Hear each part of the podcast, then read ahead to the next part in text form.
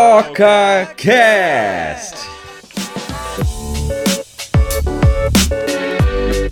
É, eu sou Miguel Rosa e esse aqui é o OcaCast, o podcast do Oca Floripa. Esse podcast tem o objetivo de entreter e informar através de histórias e causos que aconteceram, que acontecem aqui nessa ilha tão plural que é Florianópolis. Para não perder nada, já segue o nosso perfil no Spotify e ativa o sininho para ser avisado quando algum episódio for pro ar. Pô, no programa dessa semana eu tenho a alegria de receber aqui o Jean Mafra, que é um grande amigo, que é pai, que é músico, que é DJ, pesquisador e, acima de tudo, tem 20 anos agitando eu comecei com 13 anos, é por isso. Ele é novinho. Viu? Agitando a cena cultural da cidade e agitando a cena estomacal da criatividade para fazer os teus, os teus trabalhos autorais, né? Eu. Primeiramente, seja bem-vindo, bicho. Muito obrigado, muito obrigado pelo convite. Estou feliz de poder conversar contigo e dividir essas histórias com quem estiver acompanhando a gente. Muito bom. Eu tava né, pesquisando também. É, é foda, a gente tem os amigos e tal, e muitas vezes isso serve de exemplo pra gente, né, cara? Às vezes a gente sabe pouco. É, é verdade. A gente sabe pouco das pessoas. Aí quando pinta uma oportunidade dessa, para mim é super engrandecedor, assim, porque eu fico vendo o tamanho da galera que a gente convive, cara. E é para mim, juro, uma alegria mesmo estar contigo, um cara do teu calibre aqui, mano. Que bom. De verdade. Muito obrigado. Eu tava vendo, cara, de projetos que você. Eu, como não sou um cara que estive sempre na ilha aqui, tô na ilha agora pela segunda vez, desde eu vim em 2007, depois voltei em 2015, né? Então algumas coisas da cena elas, elas pularam, assim, né? Uhum. É, e aí você, você participou de diversos projetos aqui, né? Como o Samambaia Sound Club, você tem o Jean Mafra Bom de Vertigem, é isso? Isso. Tensão Plena. E também, cara, eu tava vendo, isso eu já sabia, porque eu conheço as outras bandas também, você compõe assim com geral, né? Sim, eu tenho bastante músicas gravadas por outros artistas, pela Bárbara Damasio, uh, músicas que eu compus com o Luiz Meira que ele gravou, tem música minha no repertório da Estela Folks, Outros Bárbaros, tem uma banda de Porto Alegre incrível que chama Renascentes, que gravou uma música minha com a Tabata Fer de São Paulo, e, e depois o, o João Hortácio, que é o vocalista, saiu, e também tem música com ele. Eu acho que estou esquecendo alguém, mas é isso. Você tem, você tem também uma parceria duradoura com o Felipe Melo. Isso, eu e o Felipe Melo compusemos uh, algumas canções, a gente começou ali em 2010 a compor, lançamos um EP em 2013 e depois um álbum em 2015. Fizemos o lançamento desse álbum no Rio de Janeiro, na, na ESEM, que é a escola Sesc, que tem um teatro incrível, com fosso de orquestra, um ambiente legal. E a gente fez um lançamento para 400 pessoas Ninguém conhecia o nosso repertório e foi incrível um público que se abriu para a gente. A gente foi aplaudido de pé, foi assim de lavar a alma. Foi aqueles momentos assim que, pô, eu queria ter guardado isso. Foi incrível. Não, não tem filmado isso aí? Não tem filmado, não tem nada, não tem porcaria nenhuma, infelizmente. Cara, é, eu tenho duas perguntas aqui que já me vieram enquanto você estava falando, é o seguinte.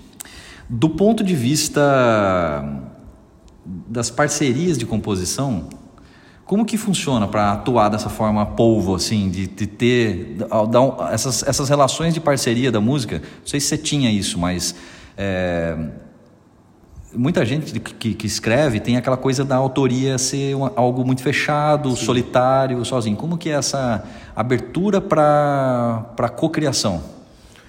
Então, é, eu comecei eu comecei a, a compor muito intuitivamente. Eu nunca estudei música, eu não tinha nenhum instrumento em casa, não venho de uma família ah, que oportunizou isso. Eu gostava de música, tinha esse sonho, sabia que ia ser difícil, porque eu morava na periferia, gostava de música assim, mas comprar disco e tudo era meio ralação. Assim. Eu trabalhava desde os 14 anos, comecei a comprar as fitas cassete, daqui a pouco os vinis, lia revista, queria. Então, desde o começo, ah, eu tinha muita insegurança em compor. Eu criava umas melodias com letra. E aí, ah, naturalmente, isso se deu porque, por um problema meu, né, por eu não dominar nenhum instrumento, sempre que tinha alguém com um instrumento, que eu conhecia alguém, eu me oferecia para compor. E o que acontece é, aquilo que veio anos depois a ser a Samambaia, eram meninos de classe média que moravam em Barreiros, mais ou menos onde eu trabalhava na época. Eu morava num outro bairro, um bairro mais distante, o Jardim Zanelato. Então eu conheci os meninos e eu vivia dizendo para um deles, o Zenk, o Fernando Zenk Baixo, que depois se tornou meu parceiro e tal. Ele era um menino que com 15, 16 anos já estudava música, tocava baixo, guitarra e estava estudando piano. E ele tocava muito bem, os covers todos. E aí eu dizia, cara, a gente tem que compor, você tem que compor. Mas ele achava que compor era para os outros. Até que um dia ele viu uma, uma das minhas primeiras composições, uma, uma banda que eu criei com outro amigo, o Fábio Corrêa, que já se foi, e a gente mostrou uma música para ele. A harmonia toda errada, tudo bem mal tocado, mas tinha uma melodia legal, tinha um conceito bacana, tinha uma letra ok. E aí o Zenk viu, pô, é possível, se esses dois bunda mole estão fazendo, eu também vou fazer. E aí eu começo a compor com o Zenk. Então desde o começo eu fui muito aberto.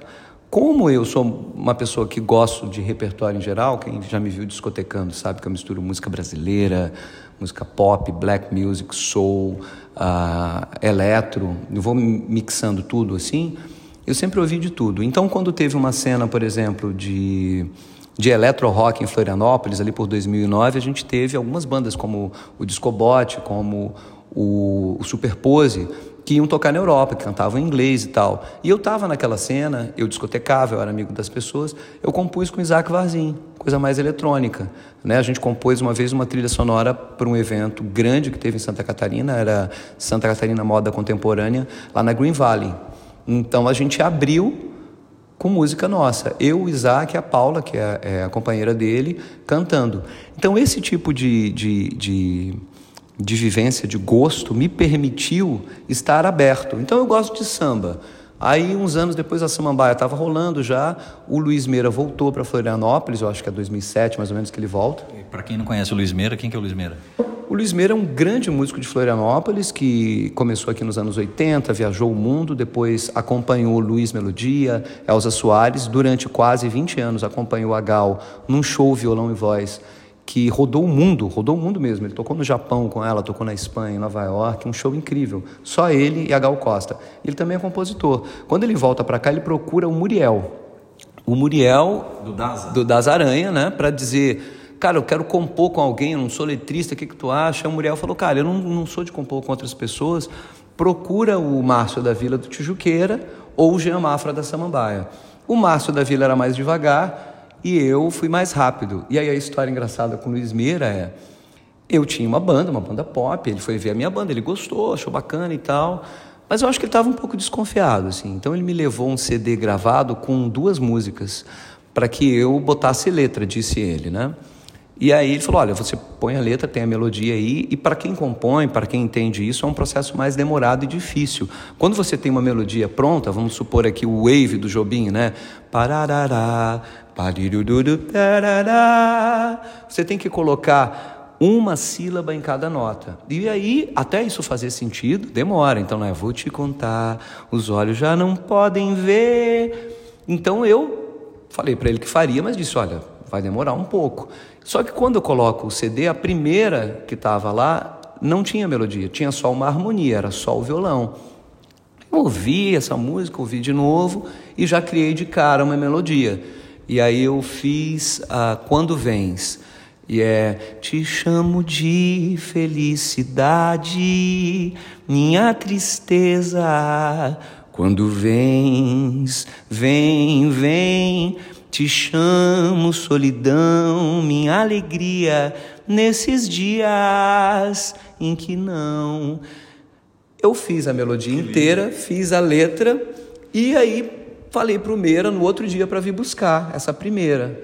Gravei para ele, entreguei um CD gravado e ele estava com pressa. Ele parou, entreguei na mão dele, na frente do meu prédio. Ele saiu e dez minutos depois ele me liga: Porra, Mafra, a gente nem se conhece você. Você meteu uma melodia na minha música, cara. Eu tinha música, por que você não respeitou a minha música? Não era o combinado? E aí eu fiquei puto, né, cara? Aí o bicho, então a gente não faz porra nenhuma, porque assim, ó, não veio melodia nenhuma, então não sei. Aí o Meira me liga meia hora depois, cara, na boa, a tua melodia ficou melhor que a minha, vamos manter. e a gente é, é amicíssimo até hoje, o Meira e eu, compusemos algumas canções que estão nos discos dele e temos algumas canções inéditas e estamos pensando, inclusive, em gravar um negócio juntos. Aí vai ser aquela coisa, né? Eu vou a, do lado de cá, ele vai do lado de cá, a gente tem que se encontrar no meio entre ambos. Mas por causa disso, eu consigo compor com um cara da bossa nova, como Meira, com o Luiz Sebastião Jutel, que tem lá o samba em samba aqui, né? Com Isaac Varzim, com uma coisa mais eletrônica, né? Meio em inglês, meio em português, porque eu também não domino inglês. E eu eu tô sempre aberto, cara, porque eu acho que em todas essas ocasiões eu aprendo. Eu aprendo. E para mim, compor é um brinquedo. Então é, é para ser divertido, assim. Quando a gente termina de compor uma canção, ai, dá uma alegria tão grande. Então já está valendo. O teu, o teu processo de, de composição, ele, você aprendeu a exercitar a criatividade, né? Tem aquela história da galera que só escreve ou só cria quando baixa uhum. algo sobrenatural, aquela coisa de só compor ou só criar mediante inspiração. Você, logicamente, a gente se fala, vamos trabalhar agora. Você, tem essa, esse, esse, esse desbloqueado?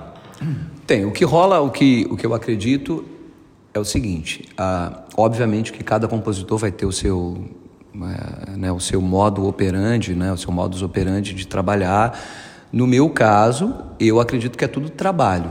O Nando Reis fala isso, ah, que ele compõe uma letra, começa e empaca ele deixa na gaveta. Sei lá, três anos depois ele tem uma melodia que ele está ali, ele pega aquela letra, aí ele retrabalha ela e é trabalho. Você vai suando e vai criando. E eu vi o Almir Sater falando isso. Uh, ontem estava vendo um negócio dele, uma, um comentário dele, acho que num podcast, ele falando sobre é, na verdade, tem duas histórias que eu vou misturar, né? Tem a história da do Tocando em Frente, sabe dessa história aí? Que Sim, que eles fizeram na hora ali. Ele e o Renato Teixeira fizeram, e aí a e a Betânia pediu. Ligou, falou: tem alguma música aí? aí ele. Cara, o que a gente tem aqui não dá nem pra mim as coisas que eu componho, né? Ela falou, mas não tem nenhuma aí. Ele falou, tem uma que nós fizemos aqui em 15 minutos, aqui, rapidinho e tal, mas não tá boa. Ela falou, canta pra mim no telefone. cantou. E aí, a hora que cantou, tocando em frente. E o Renato Teixeira queria gravar, e a Betânia falou assim: não, não, não, não, não, eu vou gravar. Aí o Renato Teixeira pensou assim: claro, né, cara, vou, vou, vou gravar, deixa a Betânia lançar, né? E é uma música linda, foi lançada em 91, se eu não me engano, naquele disco 25 anos dela, um vinil incrível. Mas o que eu queria, já que você tocou nesse assunto, queria dizer é, de modo geral, existe toda uma cultura que vende os artistas, os músicos, os artistas plásticos, os escritores, como seres abençoados que não trabalham. Quando a gente vê um filme sobre a vida do Cazuza, sobre o Jim Morrison dos Doors, para dar dois exemplos bem simples, fica parecendo que esses caras bebiam pra caramba, usavam um monte de droga, faziam um monte de sexo, acordavam num belo dia de ressaca e faziam uma música maravilhosa. Então, se esquece que eles leram muita coisa, que eles ah, descobriram poesia, que eles descobriram vários discos, que eles sabiam que estavam fazendo e que isso também é trabalho. Você parar e ouvir um álbum como o Clube da Esquina, né, como, sei lá, um, um, o, o, disco do Bala Desejo, para usar dois, dois discos é, é, lançados em épocas muito distintas, né? Você parar, ouvir aquilo, prestar atenção também é, é faz parte do nosso trabalho. Então, eu acredito que os famosos inputs de qualidade, né? É isso, é isso. E a gente fica. É, eu tenho várias ideias, né? Tem canções que eu compus que parece que veio assim do nada, né? Eu e o Meira temos uma canção como essa do Almir Sater e o Renato Teixeira, em que nós criamos em 15 minutos, né? Eu não estou dizendo que a música é do mesmo calibre, é do mesmo calibre, que é tão boa quanto, mas a gente tem uma música que foi assim, o Meira foi lá em casa e ele até brincou comigo que eu estava compondo umas coisas sérias, foi a época que eu lancei o Baudelaire. E o Baudelaire era uma música meio política e tal. E aí ele foi lá em casa e falou assim: pô, a gente tem que compor canção de amor, cara. Quero compor canção de amor. Você é bobo, tu não, tu não tá transando com a tua mulher, não? E aí ele pegou o violão, montou ali um acorde, mostrou para mim um negócio. E na hora saiu a música, eu fiz a letra na hora, eu juro para vocês, em 15 minutos a gente fez um samba que tá no disco dele, eu não vou lembrar o nome agora, cara, Anjos. Vi anjos não são santos, nem eu e nem ninguém. Há mil rostos na rua, já não me lembro quem. Eu sou, somos, era. Meu corpo é, seu corpo é meu lugar. Então nos encontramos no espaço de beijar. Isso no espaço de beijar já é uma referência ao Carlos Drummond de Andrade. Então eu uso essas referências. Eu me sinto muito letrista, tive que aceitar isso com o tempo, porque estudei letras, porque sempre gostei de literatura, porque gosto de poesia, mas eu componho as melodias. E componho muita linha de baixo. As linhas de baixo da Samambaia, algumas das músicas ali, quem criava era eu.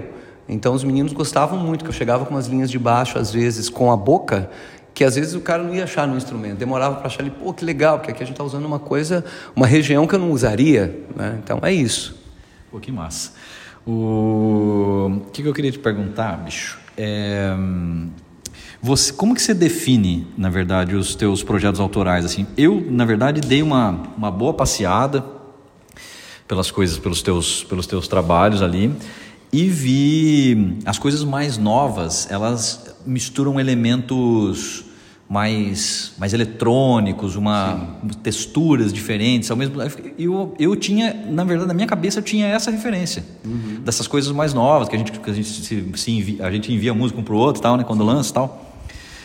E quando eu comecei a ouvir desde lá de 2013 o seu Micro Alegria, que é com o Felipe Melo, ali Sim. tem, cara, tem para mim tem uma referência, posso estar enganado, tá? Mas tem uma onda Drexler, tem, tem uma onda violão de nylon, uma, uma poesia super refinada, cara. Achei bonito pra caralho. Juro. É engraçado. Achei. Juro. É, então, o, o Felipe Melo, ele me convidou para gravar um disco com ele nessa onda.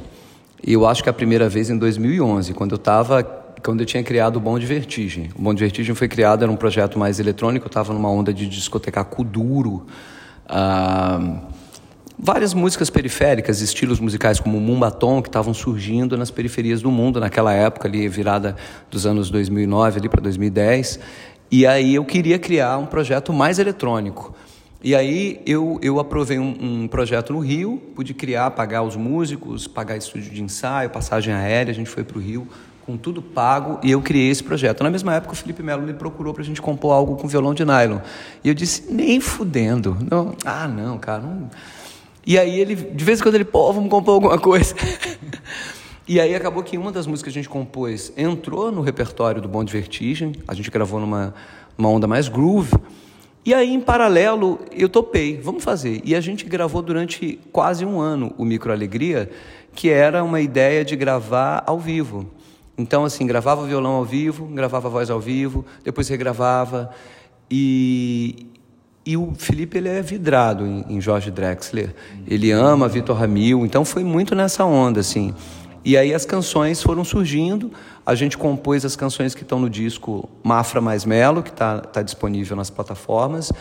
E aquela é uma pegada. Mas você me faz uma pergunta sobre o tipo de som que eu faço hoje, se mudou muito nesse tempo. Óbvio, eu mudei muito nesse tempo todo. Mas a impressão que eu tenho é existe uma certa coerência.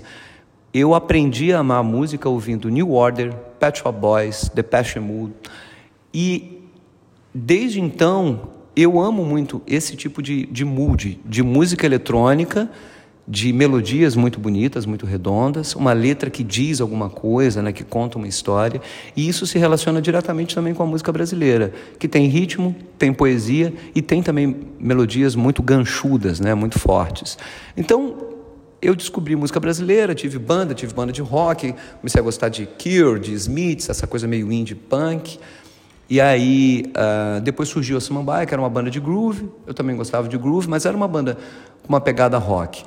Se a Samambaia fosse uh, exatamente o que eu gostaria que fosse, ela provavelmente teria sintetizador. Só que quando a gente monta uma banda, não é a gente que está ali, é a gente com o outro. E aqueles outros me ensinaram muita coisa, a gente aprendeu muita coisa junto e cada um dava um pouco do, do seu. Então o meu ali, tanto é que o disco que está disponível no Spotify, a gente está com um problema que o primeiro não está disponível ainda no Spotify. O primeiro é mais brasileiro, mais percussivo, e o segundo já tem sintetizador, já tem umas coisas. O segundo disco é mais a cara do que eu sempre quis fazer.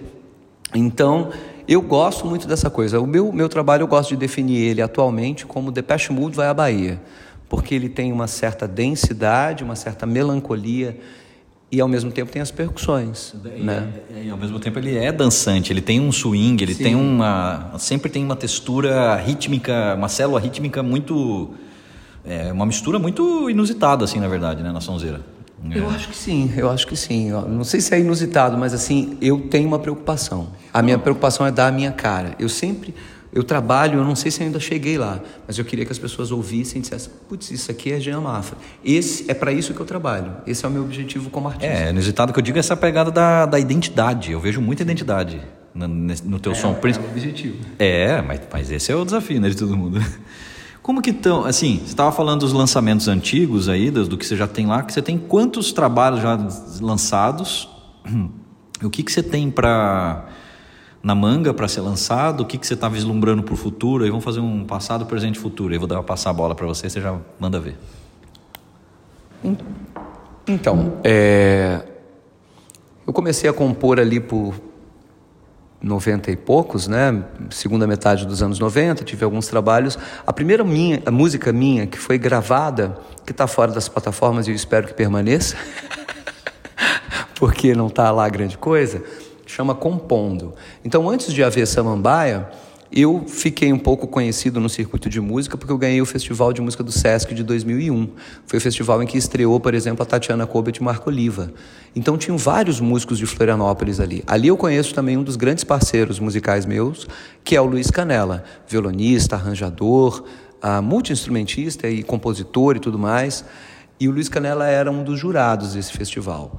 E eu, muito inseguro e tímido com, a, com, aquela coisa de compor, eu não tinha nem me inscrito nesse festival. Quem me inscreve no festival é a minha então namorada, hoje a minha companheira. Estamos juntos né, desde então, desde lá, há 25 anos estamos juntos. A Ana Karina me inscreveu nesse festival.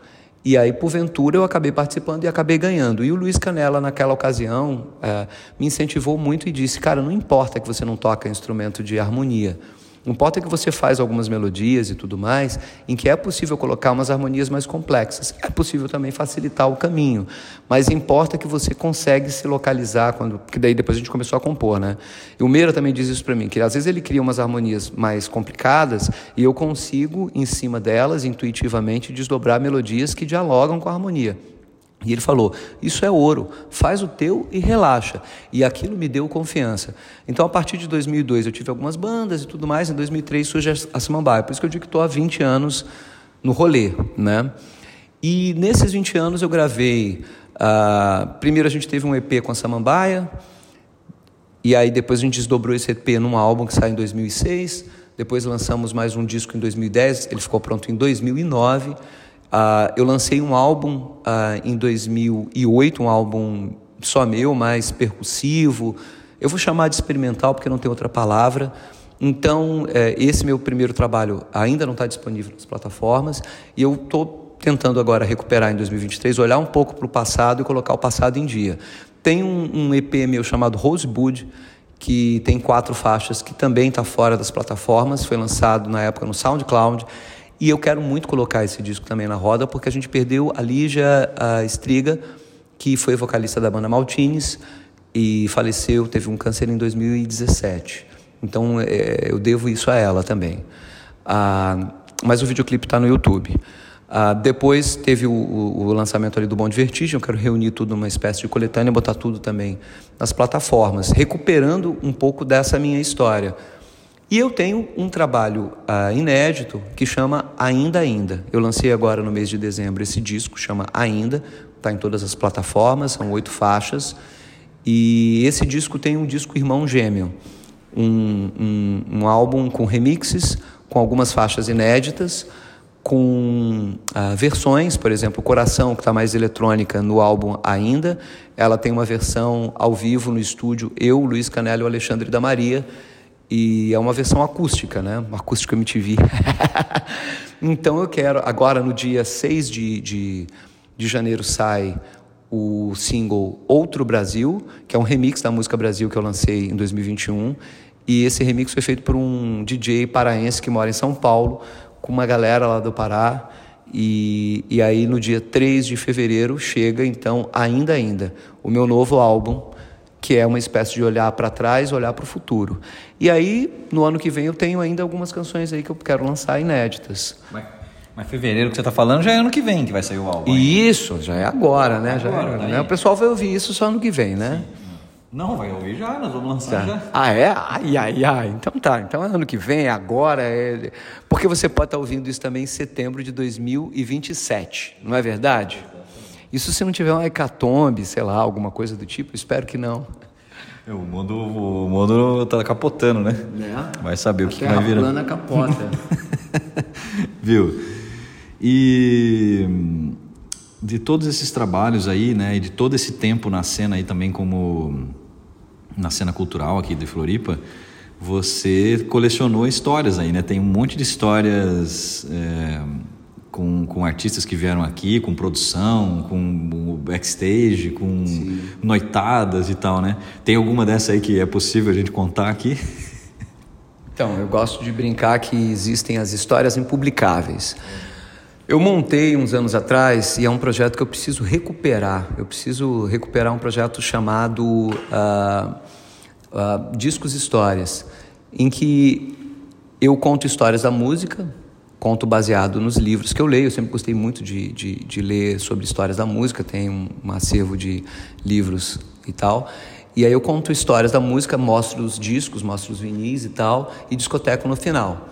E aí as histórias impublicáveis eu poderia contar ao vivo. Aí é, são impublicáveis.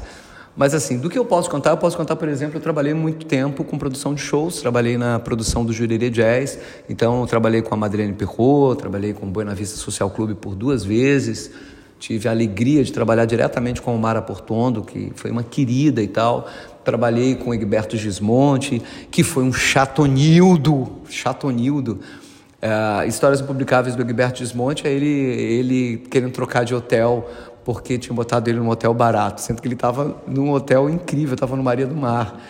Coisas. Ah, mas esse eu falo mal mesmo, grande coisa. E, e aí tem história, por exemplo, como o Mamão. O Mamão é uma figura incrível da música brasileira, baterista que tocou com Elis Regina, tocou com o Marcos Vale, o baterista do Azimuth, uma banda que tem uma história ah, maravilhosa, né, que foi redescoberta por DJs ingleses nos anos 80 e que ainda existe, né, uma banda. E a gente trouxe o Azimuth para tocar aqui no Jurerê Jazz. Eu saí com eles, a gente foi almoçar juntos e contando histórias e rindo e tudo mais. E aí eu discotequei antes do show deles e eu toquei uma versão que um DJ fez de, de uma música do Dave Brubeck.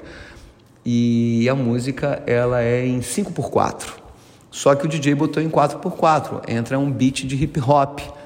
E daqui a pouco vem uma mão, bate nas minhas costas. Que merda é essa que você tá fazendo, jovem? E aí eu, como assim, cara? Porra, o cara vai lá estuda pra caramba, faz a música em 5x4, e tu vai lá e bota em 4x4. Para com isso. Indignado comigo, cara. Então rolaram histórias incríveis, né? Eu não vou contar os desdobramentos das farras que Madeleine Perrot fez aqui em Florianópolis, porque, né, vai que, vai que chega nela. Mas, mas teve uma história que você me contou, que eu acho que não precisa entrar nesses detalhes, que é a história que você falou que ela chegou toda. Chegou séria, super séria tal. E você falou, nossa, mas que pessoa meio estranha, né? Aí depois você só. Cara, foi incrível porque assim, a gente já estava trabalhando com gente graúda e tudo mais, e tinha tudo quanto era tipo de pedido. Mas quando vem o material dela antes da turnê, o tipo de, de retorno que queria, todos os instrumentos, por exemplo, a gente teve que contratar um baixo acústico que só tinha em São Paulo. Imagina, tem que transportar esse baixo acústico de São Paulo para cá, porque o cara só toca com esse baixo. Pode ser um baixo assim? Não, só tem que ser aquele. Tudo bem. E aí ela fez esses pedidos técnicos que vá lá, né? A gente acolhe e tinha uns outros pedidos de camarim, por exemplo, Ah, o tipo de comida, tudo. Mas uma coisa inusitada é ninguém podia ver a Madeleine Perrot. Ela tinha que sair do hotel, o carro deixaria ela num ponto da entrada dos camarins, camarim do SIC, né? Então ela tinha que ter uma seta indicando qual era o camarim dela, ninguém podia vê-la, que ela ia se arrumar e ficar no camarim trancada. Gente, cara, que coisa, né, bicho? Mas tudo bem. E aí depois essa, essa mulher foi lá e fez um show maravilhoso. Ela tinha pedido a bebida lá também. Ah, ela pediu, ah, eu acho que eram três garrafas de champanhe. Era uma marca especial que não tinha no Brasil, champanhe importada. Tudo bem, tava lá as três garrafas no num balde com gelo para ela. Ela fez um show incrível, foi super generosa com o público, falou em português, em espanhol, cantou um monte de coisa. E, e depois do show, quando acaba o show, eu fui para Coxia, né? Fui lá para a parte do camarim, ela era outra pessoa. Ela sai descalça do camarim, abre os champanhes, pega as taças e começa a servir todo mundo, do segurança ao produtor do show. E dá um abraço em todo mundo e agradece todo mundo. Eu achei isso lindo. E de fato, ela tem uma dinâmica de se preparar antes do show, é ela com ela mesma, ela não quer ver ninguém. E depois do show é uma generosidade tamanha, né? Então, assim, foi, foi também um aprendizado, foi bonito. Então essas histórias são é, impagáveis, porque a gente está perto de gente que a gente admira, aprendendo com essas pessoas, convivendo com essas pessoas, e eu pude uh, viver isso em alguns momentos. Assim como a gente teve aqui o show do, do Fernando Anitelli aqui na Oca, né? E, e foi muito bom revê-lo. Eu, eu, o Fernando e o, o Gustavo, irmão dele, a gente participou de um coletivo de artistas brasileiros que ajudou a mudar a lei de direito autoral no Brasil. Né? Isso aí é maravilhoso, cara. Conta essa história da, da música para baixar aí, que é muito bom isso aí. Então, foi criado uma lista de, de e-mails no ano de 2009 com artistas para discutir a lei do direito autoral. E tinham vários artistas independentes. O Chico César estava na lista, o, o Leone estava na lista. E aí depois foi armado um encontro em Porto Alegre. E eu chego nessa galera através do Tiago Scarnio, que é um, ativista do mundo digital aqui de Florianópolis, que me indica, ele diz para essa galera, olha, aqui em Florianópolis a gente tem o Jean, que é um cara que está nas coisas, ele está sempre armando, né? Vamos, vamos, vamos chamar o Jean para a lista. E aí eu fui é, para Porto Alegre em um desses encontros, conheci a galera, o, o Gork, que é um rapper de Brasília, também estava. Então a gente armou encontros em alguns lugares. Eu fui ameaçado, por exemplo, por um cara de uma gravadora. Acontece, gente. É... Eu fui ameaçado por um cara de uma gravadora em certa ocasião Uh, porque o cara dizia que nós éramos irresponsáveis e queríamos acabar com a indústria cultural brasileira. E Música para Baixar dizia respeito só à gratuidade dos fonogramas, em virtude de que naquela época não tinha plataforma digital e os artistas independentes tinham que lutar contra o jabá. Então a gente ajudou a se encontrar com uh, gente como Guilherme Coutinho, que é um advogado especializado em direito autoral, e com outras figuras. Uh, ajudamos a mudar a lei. Uma lei que vinha sendo uh, sendo uh, batia-se de frente com ela desde os anos 70. Né? Teve encontros memoráveis com João Nogueira, Chico Buarque, uh, Tom Jobim, Caetano Veloso, uh, um monte de gente discutiu isso durante muito tempo. Então foi a gente que ajudou a mudar. Obviamente que quando essa lei foi assinada, quem vai lá assinar com a Dilma Rousseff, a então presidente do Brasil, foi o Roberto Carlos, o Carlinhos Brown, né? Não foi a gente. Infelizmente, a gente não estava na primeira página dos jornais no dia seguinte, mas está valendo, né? A gente ajudou a democratizar um pouquinho essa lei. Cara, maravilhoso, maravilhoso. Isso aí, altos serviços para a comunidade da, da música, né? Que que é um até hoje, né? Como que se enxerga hoje? Ou agora com relação ao direito autoral, por exemplo, do streaming, né? Hoje a gente a cada play lá no Spotify a gente recebe 0,001 centavo de dólar. Sim, mas esse é, é, o direito do fonograma. fonograma. Né? O direito autoral já é uma outra história. Eu não é. sei, eu vou ser bem sincero. É. Eu depois eu parei de acompanhar certas coisas até para não me frustrar. Mas eu não sei como é que está a lei de direito autoral em relação a streaming. O que eu sei ah, é que no Brasil as coisas são um pouco mais difíceis. Por exemplo, nos Estados Unidos, a lei de direito autoral funciona da seguinte maneira: se você tem uma música sua gravada que rendeu 100 dólares, o, a empresa arrecadadora ela vai ficar com 20%. Nada mais justo, tudo certo. Só que ela só vai pegar a parte dela depois que você descontar o seu cheque. Então é diferente. No Brasil, a gente trabalha com um sistema que é um sistema de generalização. Eles pegam, de modo geral, um monte de dinheiro, vamos supor, pego 100, 100 reais. Você está falando no caso do ECAD, né? Do, é, do offline, do, é, do, fonograma. É, estou falando de direito autoral, é, né? O fonograma, é que o fonograma a gente, a gente discute diretamente com as plataformas. É uma outra história. Então no Brasil é diferente. No Brasil os pequenos não ganham. Eu acho muito estranho. É, eu tenho, por exemplo, músicas minhas que foram gravadas, que tocaram em determinados lugares, e a parceria minha com o Meira. O Meira ganhou direito autoral. Eu nunca ganhei. Então, para mim é, é, muito estranho. Eles fazem essa arrecadação do offline aí, do, né, da obra.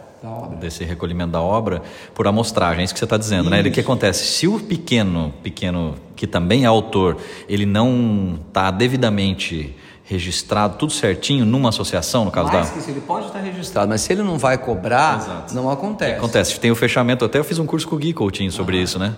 É chega no final, eles pegam essa amostragem e acabam distribuindo para as gravadoras e para os maiores artistas. Ou sim, seja, né, o bom xibom xibom bom bom. O rico cada vez fica mais rico. Isso funciona para o artista.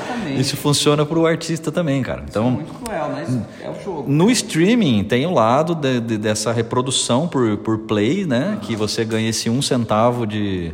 É muito. Hoje mesmo eu fiz um resgate de 50, do... de 50 dólares. Ah, legal, já, alguma coisa. Do mês passado. Mas é por um lado, é pouco, né? Uma coisa que poderia ser interessante, isso sempre me passa pela cabeça, é você, como assinante premium de um, de um, de um, de um app de streaming, por exemplo, Sim. do Spotify aí da vida, você paga lá os seus 20 e tantos reais por mês.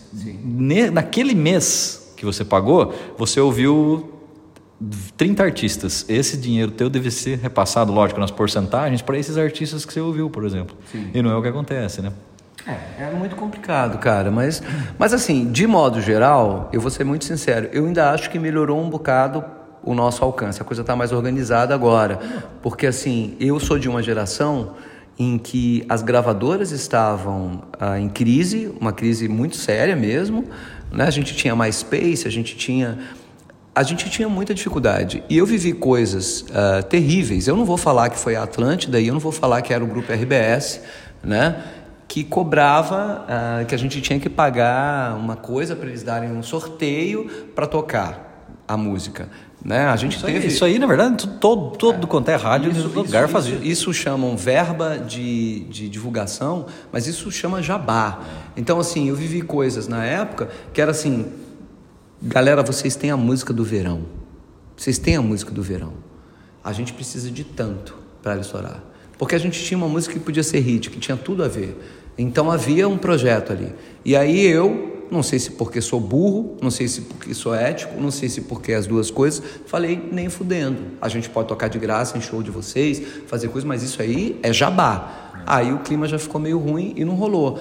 Então, assim, uh, eu não tenho nenhuma vergonha de dizer isso, falo essas coisas, porque rolou mesmo, entendeu? E você sabe que hoje o Jabá ele só foi transferido para as playlists editoriais. Exatamente.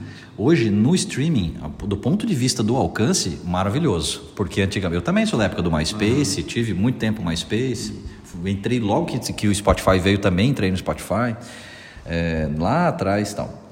O que acontece hoje, as playlists editoriais que antes você conseguia sem intermédio de, das agregadoras aí e tal, você conseguia fazer um, um pitching e a música entrar em playlists maiores, hoje está no Jabá.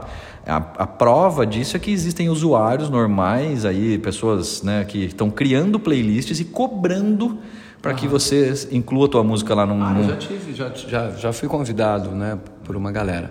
Mas assim, é, é, vou ser sincero, de modo geral depois de muito quebrar a cabeça, eu tenho muito orgulho. Eu tenho muito orgulho de pensar que eu venho de uma família ah, pobre, né? não tinha tantas perspectivas, ah, consegui dar um jeito na minha vida. Tenho três filhas, vivo de música, contribuo financeiramente com a minha casa, muito bem, tudo certo, pagando as contas junto com a Ana Karina, a gente tem duas filhas pequenas, tem uma filha mais velha, contribuo financeiramente com a minha filha, contribuo financeiramente também com a minha mãe e vivo de música como DJ.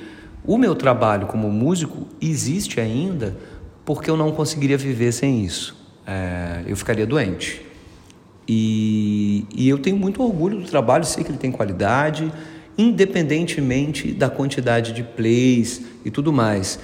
E, obviamente, que a gente sempre quer que chegue nas pessoas, quer que o máximo de pessoas conheça, adoraria é, né, ser gravado, sei lá, pelo, pelo Coldplay, né? mas tá tudo certo.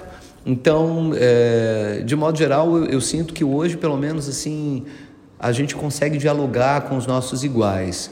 E eu fico muito feliz de dialogar com você, fico muito feliz de dialogar com a Joana Castanheira, é. fico muito feliz de, de, de, ter tanta gente bacana fazendo música hoje em Florianópolis e eu estar tá com essa galera. Esse sempre foi o meu objetivo né? e eu acho que alcancei ele. Mas é, isso é a coisa mais linda. A Joana, inclusive, eu já entrevistei aqui no podcast. Quem quiser saber sobre a carreira dela e, e tudo mais, a Joana é uma querida e tem o, o podcast dela, o episódio dela aí.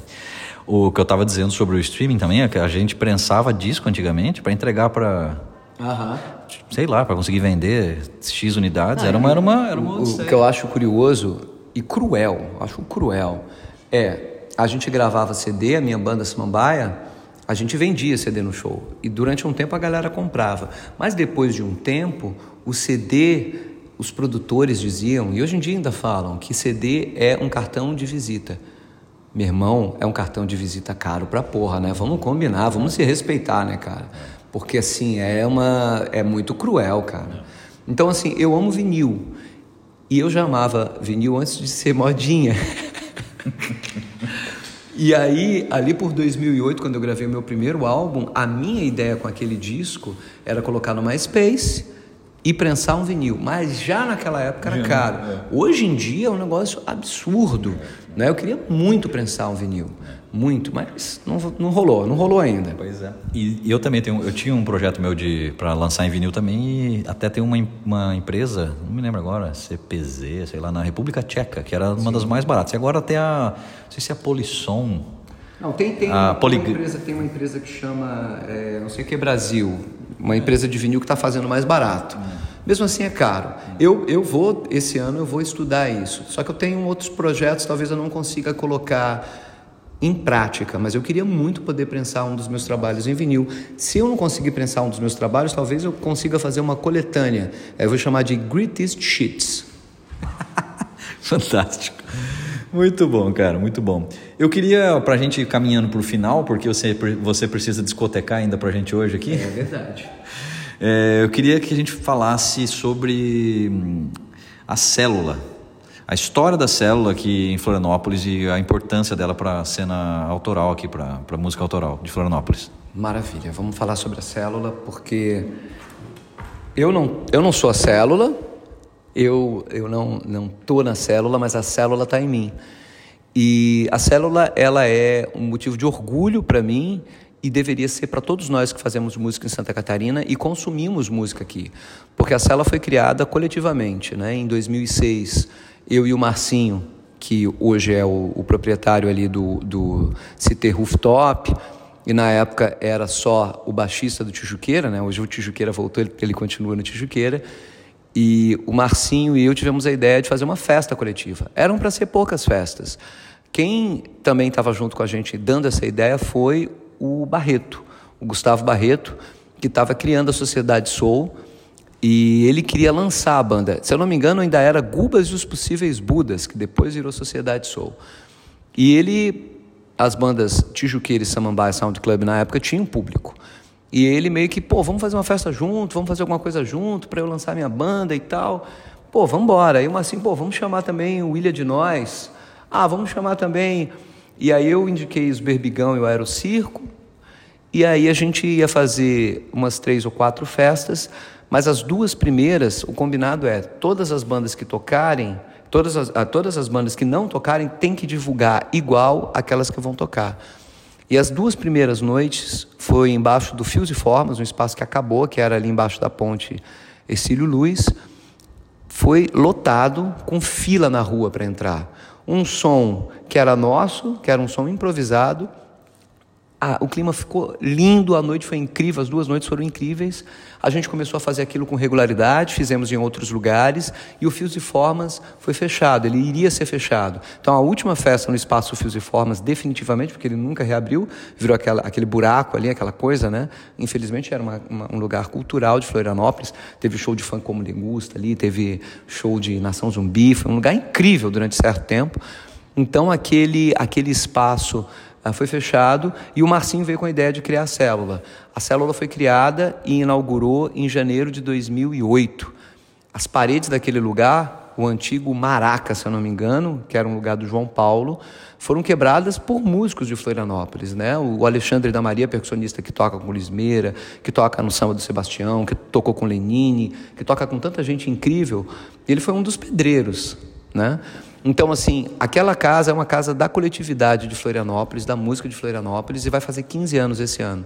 Então, tenho muito orgulho dela e queria ter dito isso, pedir para falar da célula aqui, porque eu acho que é uma oportunidade da gente também bater no peito. Pô, você quer lançar o seu disco autoral? Pô, não vai lançar no John Bull, cara. Numa boa. O John Bull tem outra pegada. Vai lançar na célula. A célula merece o nosso respeito, o nosso carinho, e o Geraldo que está lá à frente, assim como o Sheik passou por ali, o Bruninho, né?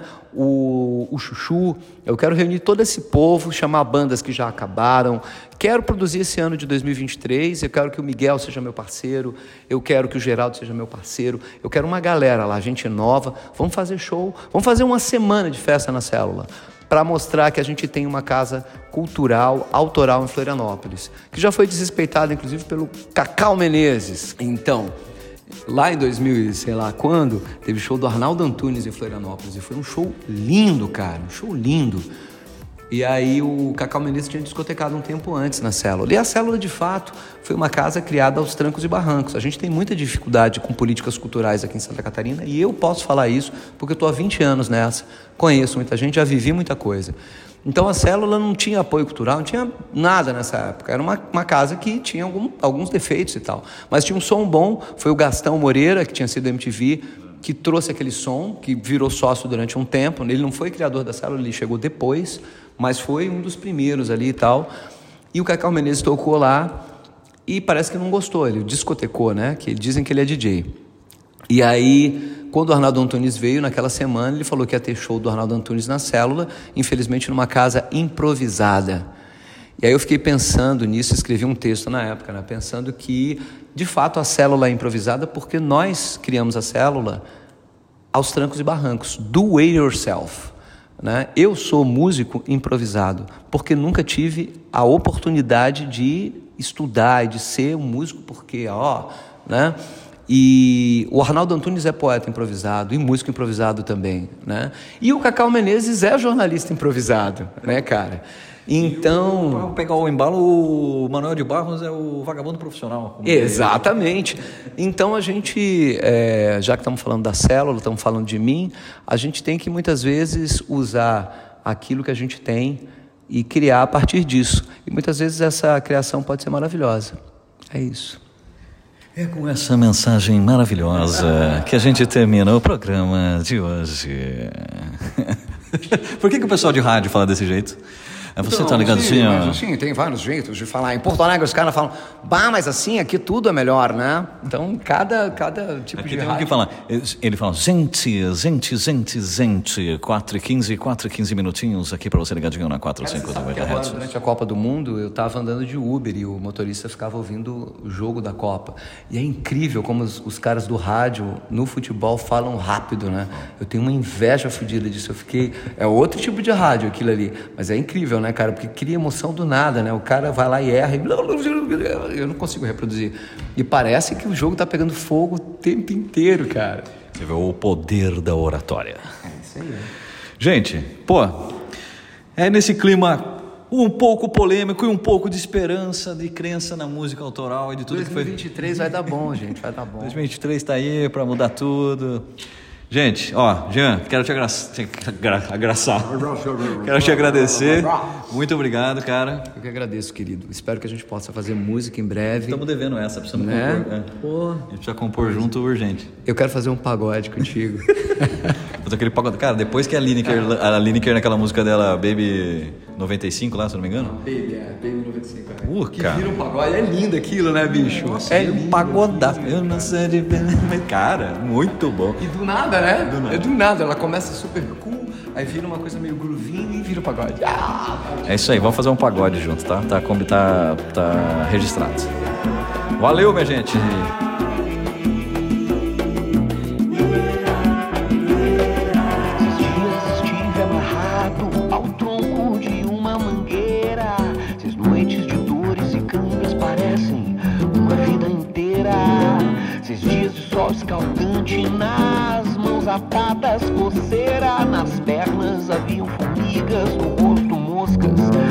Varejeiras. Seis dias de sede e fome, seis noites de dor e cansaço. Uma corrente no pescoço, um corte profundo no braço. Na mente confusa, delírio, na pele ferida, o aço. Eu vítima e eu também, carrasco.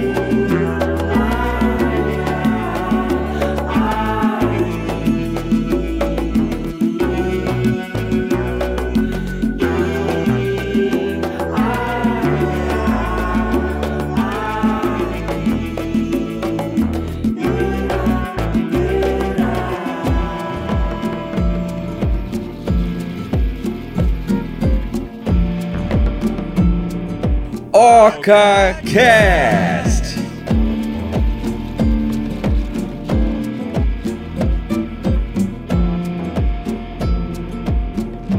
Ah, e se você tem alguma história que aconteceu aqui ou tem alguma relação com a ilha e quer bater esse papo conosco, é só enviar uma mensagem no nosso Instagram, oca.floripa. O Oca Floripa é um empreendimento com uma aldeia de interações. Trata-se de uma nova experiência para morar, trabalhar e viver no sul da ilha. O objetivo do OCA é cuidar da qualidade das relações entre as pessoas, sem perder a energia do vento sul e da brisa do mar do Campeche. Quer saber mais sobre o OCA Floripa? Acesse www.ocafloripa.com.br.